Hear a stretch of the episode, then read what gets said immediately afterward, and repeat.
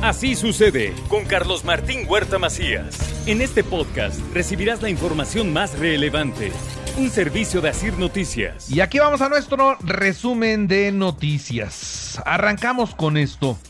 Eduardo Rivera presentó su informe de 120 días. Ya inauguró 28 nuevas calles, se enfrenta a la tragedia de Xochimihuacán, el bacheo y 135 parques ya fueron limpiados de hierba y basura, además de fortalecer la seguridad en la ciudad capital. Arrancamos con todo. Somos un gobierno plural de distintos partidos políticos, edades, trayectorias, experiencias. Nos dispusimos a ser un solo equipo y nos hemos mantenido unidos. Esta es la forma de arrancar con todo. Los tribunales decidirán el litigio de la Universidad de las Américas Puebla. El gobierno del estado es ajeno a ese conflicto, insiste el gobernador Miguel Barbosa. ¿Quién permitió la salida de los más de 700 millones de dólares de Puebla? Llevarlos a paraísos fiscales, gobiernos panistas, y eso está probado. Ahí, las, ahí están las pruebas. No es un asunto que se haya creado ahora, no. Un asunto que se creó desde 2012, 13, 14. Las instalaciones de la UDLA están abiertas. El Consejo Coordinador Empresarial plantea una inversión de 150 millones de pesos para reactivar el tren turístico Puebla-Cholula. Calculamos como unos 150 millones de pesos que vamos a invertir en este proyecto para reactivar el tren. Queremos ser un tren muy, muy a modo para el turismo, no un tren como lo manejaban antes, que era más un tren de, de comunicación de Puebla-Cholula, un tren donde va a haber muchas atracciones, donde va a haber muchos, va a haber más paradas para que la gente pueda disfrutar todo los, lo que da Puebla, ¿no? El sector automotriz de los más afectados con la reforma eléctrica propuesta por el presidente desalentarán las inversiones futuras. Esto es lo que dice la Canacintra. Y urge reforzar la estrategia de seguridad en Puebla y desmantelar a las bandas criminales. Lo pide la diputada Mónica Rodríguez de la Vecchia. Me parece que, hay que redoblar esfuerzos, pero yo no solo diría que el municipio, pues el municipio sí efectivamente acaba de, tomar pues el control, ¿no? Pero yo diría que en todo el estado hay que redoblar esfuerzos porque pues el gobierno del estado no lleva dos meses que inició la administración, el gobierno del Estado ya tiene, eh, va para su cuarto año, ¿no? Los reos trasladados a penales federales intentaban tomar el control en San Miguel. No hay acuerdos con ningún grupo delictivo en Puebla. Esto también lo advierte el gobernador. Sí estaban involucrados en acciones de intento de control. Hay que descargar la presión en nuestros reclusorios, digo, para que quede claro que no hay compromisos ni privilegios. Mandos de los reclusorios intentan crear esos privilegios, pues se les destituye y se les procesa. Al intentar robar una camioneta asesinan a balazos al conductor. Los delincuentes, los asesinos se dieron a la fuga. Esto fue en la zona de la central de Abasto. Y ya vincularon a proceso a 17 involucrados en el caso del bebé Tadeo. El tema se ha esclarecido y hay personas que tendrán que pagar por esto. Analiza Eduardo Rivera la creación de un grupo de bomberos para la ciudad de Puebla. Hoy los que existen son del estado. Desde hoy hasta el jueves 3 de febrero habrá vacunación en, en 80 municipios del interior del estado para los de 40 y más, pero repito, esto es en el interior del estado. A partir del día de mañana al, jueves 3 de febrero iniciamos la vacunación en 80 municipios en el interior del estado. Habrá 111 puntos de vacunación. Por favor, consulten, consulten la página oficial para ver las políticas y los procesos de esta etapa de vacunación. El COVID le ha pegado a la base sindical del ayuntamiento. Ya suman 43 muertos por COVID. Esto lo da a conocer Gonzalo Juárez Méndez. En más noticias, le actualizo los datos del fin de semana. Fueron 2.035 nuevos contagios, 31 muertos, 279 hospitalizados, 31 graves. Los muertos son mayores de 60 años. Estamos viendo es que el rango de edad va de 60 hasta 96 años. Ayer, lamentablemente, hay uno de 96 años no vacunado. Y este 10% solo tenían una vacuna y no fueron por su refuerzo. Y el 5% restantes sí estaban vacunados con sus ya con su esquema completo, pero con enfermedades graves, con mórbidos Con aparatos auditivos, el sistema DIF estatal beneficia a más de mil personas del interior del estado. Y hoy, hoy inician las preinscripciones. Todo esto será en línea para poder cumplir con este proceso y que sus hijos tengan una escuela. Por cierto, la Secretaría de Educación Pública vigilará que cada una de las instituciones de educación públicas y privadas tengan una posición de austeridad de cara a este proceso de preinscripciones porque la economía hoy está muy difícil. Las previsiones, los calendarios para poder poner en marcha el curso escolar siguiente tiene que ser vigilado por la Secretaría de Educación Pública para evitar que haya, pues, no quiero llamar abuso, pero sí que haya comportamientos que no sean los que correspondan la Facultad de Arquitectura, eh, pues es un referente emblemático en Puebla. Esto es lo que dijo la rectora de la Benemérita Universidad Autónoma de Puebla, la doctora Lilia Cedillo.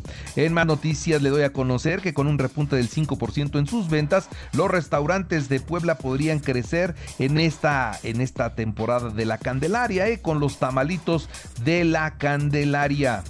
Algunos restaurantes también se animan a estar ofertando sus diferentes paquetes de tamales con champurrado, atole o alguna cosa. El chiste es también aprovechar estas fechas para poder tener un poquito de incremento en ventas. Está más pegado a los que están muy identificados como son las, las que son las que de alguna forma son mayormente beneficiadas el campo de Puebla tiene rumbo, se está recuperando y los productores tienen apoyos directos. Esto es lo que dijo Ana Laura Altamirano durante su comparecencia en el Congreso del Estado. Los apoyos entregados del periodo que se informa fueron para 156.912 productoras y productores directamente en mano. Que la recuperación del campo poblano no se detiene. Seguiremos trabajando con transparencia, honestidad y equidad Ahora le doy los datos nacionales, son 2.521 nuevos contagios, 198 decesos. Estados Unidos pide no viajar a México, ¿por qué? Porque está muy alto el índice de contagios de COVID en nuestro país, aunque ellos también, ellos también tienen su historia, pero consideran que México está en el nivel 4, lo más alto de la pandemia. Murió Onésimo Cepeda, obispo de Ecatepec, se contagió de COVID, un personaje muy polémico dentro de la jerarquía católica y amigo del poder y del dinero. Dictan auto de formal prisión en contra de Facundo Rosas Rosas. Lo vinculan al caso de Rápidos y Furiosos en el ingreso de armas procedente de los Estados Unidos cuando él era el jefe de la Policía Federal en la administración de Felipe Calderón y de directamente parte del equipo de Genaro García Luna. Un juez concede amparo al dueño de Oceanografía, acción penal en su contra por defraudación fiscal equiparada por más de 117 millones de pesos. Ya sabe usted que los que tienen dinero para pagar la justicia la pagan y la libran. La Secretaría de Hacienda y Crédito Público negó de manera formal ampliar el presupuesto para el Instituto Nacional Electoral sobre la solicitud que hizo el organismo para organizar pues esta, este proceso de revocación de mandato, ¿no? Así que no hay dinero para hacerlo, van a terminar haciendo algo pequeñito y seguramente en su momento serán descalificados por esto. Les están poniendo una trampa y no tienen de otra, caminan hacia el desfiladero. Cecilia Sánchez García, senadora de Morena y aspirante a la dirigencia del Sindicato de Petróleos Mexicanos, denunció que los trabajadores están siendo amenazados y presionados para respaldar la candidatura de Ricardo Aldana, tesorero de la organización y político cercano a Carlos Romero de Champs, quien está involucrado nada más en el desvío de 500 millones de pesos. Los ricos que se hacen ricos con tranzas, ahí la llevan, mire, ahí la van disfrutando. El PRI expulsará a Quirino Ordaz, exgobernador de Sinaloa, quien aceptó ser embajador de México en España. Yo no sé si a Quirino le preocupe que lo expulsen del PRI. Yo no sé si haya personas que estén de veras deseosas de permanecer en ese partido que hoy por hoy está en serio muy devaluado.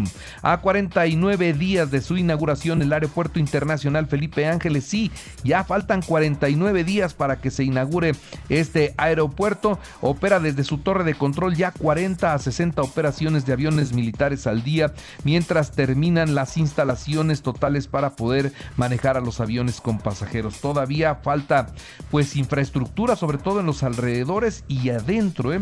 No hay áreas de carga y hoy los aviones lo que más mueven es carga. Lo que más les deja es la carga. Vamos a ver cómo resulta el inicio de operaciones de esta terminal aérea. El por cierto, muy pequeño, muy pequeño en el número de operaciones para lo que se necesita en la capital del país. El crecimiento económico del año pasado muestra una persistente dinámica negativa en la inversión, lo que apunta a una actividad de este año que pues avanzará por debajo del 4.1% de crecimiento. Esto es lo que dice Moody's. No se ve bien el futuro económico de México para este año. Las acciones de Aeroméxico se recuperaron 21.12% tras la aprobación de una corte de Nueva York de su plan de reestructuración financiera. Chocan Estados Unidos y Rusia Naciones Unidas por la crisis de Ucrania. Washington prometió desmontar cualquier desinformación de Moscú que trató de impedir, por supuesto, la reunión del Consejo de Seguridad de Naciones Unidas sobre esta crisis en Ucrania. Hoy inicia el Año Nuevo Chino. No todos los años comienzan el mismo día ni la misma fecha, pero, pero siempre está comprendido entre el 21 de enero y el 20 de febrero. Y Miss Estados Unidos 2019 se suicidó, ¿eh? se tiró desde un piso 60. Ya no quiso seguir viviendo la mujer guapa que representó a los Estados Unidos en el certamen en el 2019. En los deportes, eh, Raúl Jiménez regresa con la selección mexicana frente a Panamá mañana miércoles. Argentina, Colombia, Brasil, Paraguay y Perú, Ecuador. Partidos interesantes para estos días. El mexicano JJ Macías regresa a las Chivas, quedó fuera del Getafe. Los Tigres confirmaron a Carlos Salcedo para jugar en la MLS, ya no seguirá más en el plantel regiomontano. Con Messi y Mbappé en la cancha, el Paris Saint-Germain quedó eliminado, cayó 6-5 en penales allá en la Copa Francesa. En el béisbol, los Charros de Jalisco derrotaron 5 a 0 a los eh, criollos de Puerto Rico para lograr así el segundo triunfo en la serie de eh, pues del Caribe. Y en el fútbol americano, Tom Brady eh, se retira, eh, se retira este que es uno de los más grandes en la historia, el más grande mariscal de campo de los Bucaneros de Tampa. Aún no tiene definido su futuro, pero en el americano ya no. Y recuerde que así sucede está en Radio y ahora puede escuchar a toda hora y en cualquier dispositivo móvil o computadora nuestro podcast con el resumen de noticias, colaboraciones y entrevistas. Es muy fácil, entren a la aplicación de Radio, seleccionen el apartado de elija noticias y ahí encontrarán la portada de Así sucede. Así sucede con Carlos Martín Huerta Macías. La información más relevante ahora en podcast. Sigue disfrutando de iHeartRadio.